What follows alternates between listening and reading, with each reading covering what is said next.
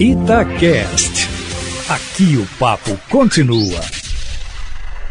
Em cima do papo, com Edilene Lopes. Pois é, pessoal, vamos falar um pouquinho de política então. Repórter Edilene Lopes, com a coluna em cima do fato. Edilene, que está em Brasília acompanhando os bastidores da política por lá agora.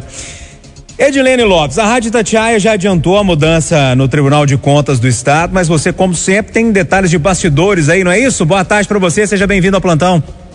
Boa tarde, Júnior Moreira. Muito obrigado. Obrigado pelas palavras de felicitações. Eu te ouvi hoje de manhã e agora de novo. Fico muito satisfeita.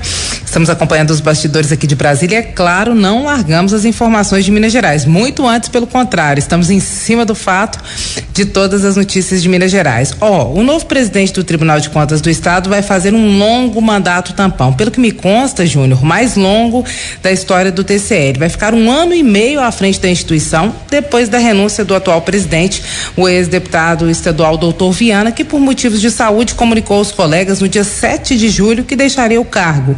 Conforme nós também informamos na Itatiaia, hoje ele entregou a carta de renúncia. O curioso, Júnior, é que o vice-presidente não assumirá o cargo. Isso ocorre por opção dele mesmo. O que nós apuramos é que Gilberto Diniz, que é o vice-presidente do TCE e que é servidor de carreira do órgão, planeja ser o presidente do tribunal e quer fazer um mandato inteiro para executar o próprio planejamento, o que inclusive já está acertado em um acordo de cavalheiros, como no Tribunal de Contas, e no final do ano que vem, em dezembro, ele será eleito o presidente do Tribunal de Contas do Estado. O mandato de doutor Viana será concluído pelo também ex-deputado estadual Mauri Torres, que foi o último presidente do TCE e que é pai do deputado estadual Tito Torres, do PSDB. O combinado para que Mauri Torres assumisse a presidência do TCE, Júnior, pegou muita gente de surpresa, eh, já que ele terminou o próprio mandato, segundo alguns integrantes do Tribunal de Contas, bem cansado. Então agora ele vai assumir por mais um ano e meio um mandato tampão mais longo da história do Tribunal de Contas do Estado. Para todo mundo em casa entender, o TCE é um órgão acessório da Assembleia Legislativa, é um órgão técnico e ele também dá uma consultoria, dá orientações para as prefeituras para prestação de contas e depois analisa essas contas todas. É um órgão técnico de prestação de contas, Júnior. Oi, Edilene, você está em Brasília agora e o chefe do Ministério Público de Minas também, né? Qual que é a agenda dele por aí na capital? O que que você acompanhou aí, Edilene? Pois é, Júnior, os mineiros não param. O governador Romeu Zema estará aqui na próxima quarta-feira, conforme nós adiantamos, estará na Embaixada do Reino Unido para uma reunião de preparação para a Conferência das Mudanças Climáticas que ocorre na Escócia em novembro e hoje está aqui em Brasília o chefe do Ministério Público Estadual, o Procurador-Geral de Justiça, Jarba Soares Júnior. Ele mais cedo teve uma agenda com o Procurador-Geral do Ministério Público Federal, que é o Augusto Aras, que será reconduzido ao cargo almoçou com o presidente do Senado, Rodrigo Pacheco, e também vai jantar com o Rodrigo Pacheco. Eu devo encontrá-lo daqui a pouquinho para saber da agenda dele completa aqui em Brasília e dos encaminhamentos aí em Minas Gerais, viu, Júnior? Ok, então a Edilene Lopes segue acompanhando agora, né, as questões lá de Brasília. Edilene, boa sorte para você aí. A gente fica te acompanhando daqui. Obrigado por hoje, viu? Boa tarde. Eu que agradeço, Júnior. E amanhã eu volto, meu amigo, sempre em cima do fato. Olha, turma, 4 horas e 38 minutos agora no plantão da cidade. É, aqui no plantão é assim. A gente gosta muito que, o, que os ouvintes coloquem a boca no trombone, que reclamem, que tragam os problemas pra gente, pra gente tentar é, resolver. E agora não é diferente, não. Tem problema que a gente vai tentar ajudar. Manda ver. Boa tarde, eu sou Margarete, eu moro aqui no bairro Cruzeiro, na cidade de Betim. Eu gostaria de pedir a ajuda de vocês para estar tá olhando junto à Copasa a respeito das contas de água. A minha conta do, tem vindo no valor de R$ 75,08. Esse mês ela vem R$ 903,55 e está acusando que nós usamos aqui 60 mil litros de água. Acho que nem se eu tivesse uma fábrica aqui dentro da minha casa eu teria usado, consumido essa quantidade de água. E outra, o leiturista não tem passado, tá? Eles estão fazendo desde o início dessa pandemia o consumo médio. Ele voltou a passar no mês passado e simplesmente teve essa conta com esse aumento absurdo. Olha pra gente ver o que você pode fazer.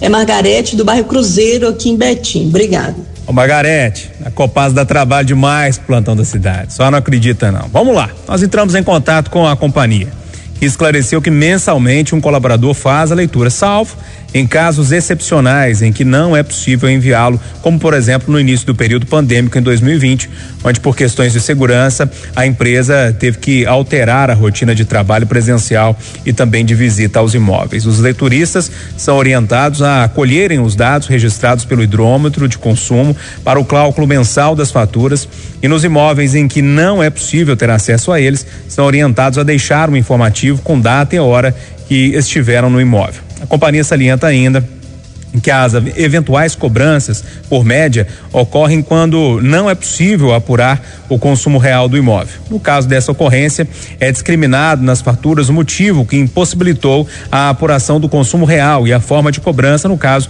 consumo médio, né? O volume médio que corresponde à média dos volumes utilizados de água nos últimos 12 ciclos de faturamento disponíveis. A Copasa destaca que o cliente tem a possibilidade de informar a sua leitura à Copasa procedimento da autoleitura que pode ser realizado por meio de dos canais de atendimento até de dois dias antes da data programada, data essa informada na fatura no campo próximo à leitura. As reclamações quanto à prestação de serviço da companhia podem ser registradas também no site da Copasa, nos canais de denúncia ou da ouvidoria, ou então na central de atendimento pelo telefone 155. Falou, falou e não falou muita coisa, né? Vamos ouvir outra aí.